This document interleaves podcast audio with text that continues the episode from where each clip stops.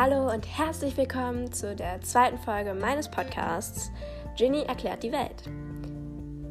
Heute ist das Thema Wanderfeldbaum. Ja, aber was ist das denn überhaupt? Das ist wahrscheinlich die Frage, die sich die meisten gerade von euch stellen werden. Keine Sorge, ich werde es jetzt einmal ganz kurz erklären. Der Wanderfeldbau wird von sogenannten indigenen Völkern, also Eingeborenen und Ureinwohner, im tropischen Regenwald betrieben. Diese müssen sich ja auch ernähren. Da sie im dichten Dschungel leben, können sie nicht einfach zum nächsten Rewe gehen. Also bauen sie sich ihre eigenen Felder. Da man im Urwald aber nicht einfach eine freie Stelle findet, wo man ein Feld anbauen könnte, roden sie sich das selber. Diese sollte am besten in der Nähe ihres Dorfes liegen. Dann verbrennen sie die Überreste, Äste, Büsche, Gräser und so weiter. Also betreiben eine Brandrodung. Bepflanzen sie es. Wenn dann alle Nährstoffe aus dem Feld aufgebraucht sind, roden sie eine neue Stelle. Und wenn da wieder alle aufgebraucht sind, eine neue. So geht es immer weiter bis dann keine guten Stellen für ein Feld mehr in der Nähe ihres Dorfes existieren. Dann zieht einfach das ganze Dorf weiter. Das passiert circa alle 10 bis 15 Jahre, bis dann auch dort keine Nährstoffe mehr im Boden wirklich vorhanden sind.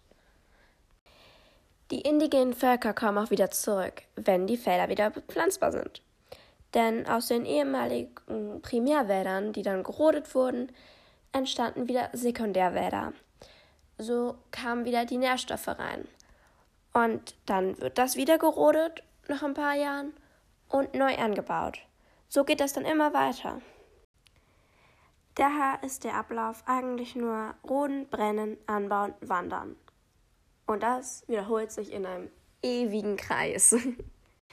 Aber nicht jeder kann dem Wanderfeldbau etwas abgewinnen, da er auch Nachteile mit sich bringt. Der erste und wie ich finde einer der bedeutendsten Punkte ist, dass der Wanderfeldbau nur für wenige Menschen heutzutage geeignet ist. Denn die traditionelle Art des Wanderfeldbaus benötigt viel Platz durch das Wandern. Also geht es nur in Gegenden mit wenig Völkern. Durch den steigenden Völkerwachstum wird das heutzutage schwerer. Und außerdem wird auch der Regenwald immer kleiner durch Brände oder riesige Plantagen. Also wandern zahlreiche indigene Völker heutzutage nicht mehr. Somit geht aber auch ihre Ernte rapide in den Keller. Am Anfang kriegen sie noch 100% ihrer Ernte. Nach vier Jahren sind es nur noch knapp über 0% Gewinn. Der zweite große Punkt der Nachteile dreht sich um die Erhaltung des Regenwaldes. Durch die Rodung werden die Primärwälder beschädigt und zerstört, da nur Sekundärwälder nachwachsen. So geht auch die Artenvielfalt bis zu einem gewissen Grad zurück, da die Baumriesen zu Hause für viele verschiedene Tiere sind.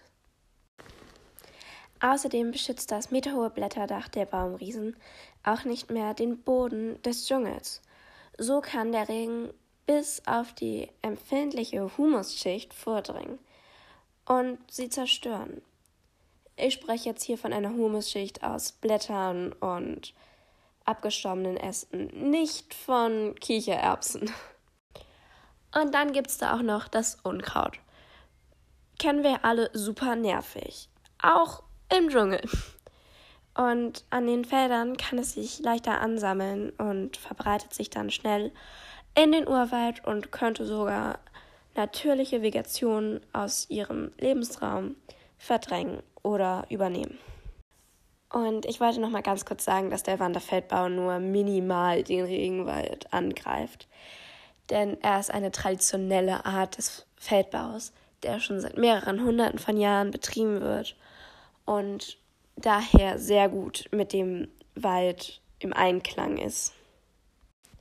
Last but not least, der dritte und somit letzte Punkt, der Nachteile des Wanderfeldbaus. Ich hatte ja am Anfang erwähnt, dass der Wanderfeldbau auch Segmente der Brandrodung enthält, weil mit Feuer die Überreste der Rodung verbrannt wird. Doch dabei hat man ja keine hundertprozentige Sicherheit, dass alles gut geht. Im Zusammenspiel mit der Dürrezeit kann es so durch vereinzelte Brände kommen. Ein gutes Beispiel sind wahrscheinlich die Waldbrände in Brasilien, auch wenn diese größtenteils durch Bauern und Viehzüchter verursacht worden sind. Und ich wollte jetzt noch einmal ganz kurz ein bisschen was klarstellen. Mit einem leichten Vergleich zu den Plantagen und Viehzuchten, wie der Wanderfeldbau dann überhaupt dramatisch oder eben nicht dramatisch zum Regenwald steht. Man muss sich mal vorstellen, durch große Plantagen mit zum Beispiel Soja werden 2,6 Millionen Hektar Regenwald gerodet. Um ein Feld zu machen für Soja.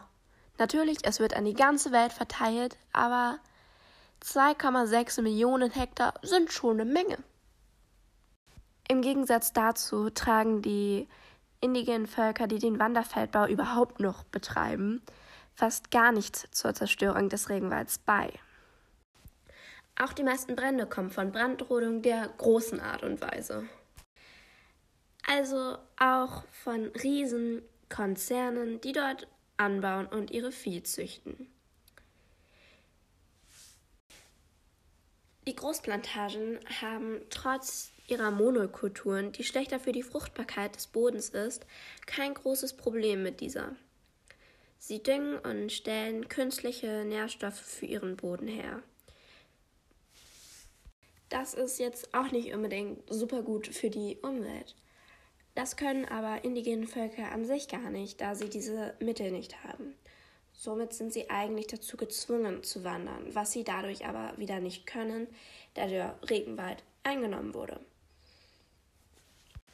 Ich hoffe, es wurde ungefähr klar, was ich sagen wollte.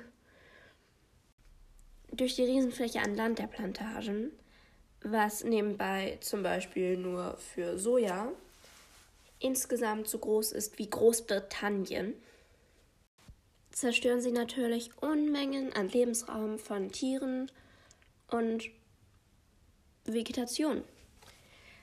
Somit sterben sogar manche Tierarten fast aus durch diese riesigen Plantagen. Fazit: Der Wanderfeldbau ist eine gute Methode, um im Regenwald anzubauen, doch heutzutage fast unmöglich durch die Zerstörung des Regenwalds und die zunehmende Bevölkerung.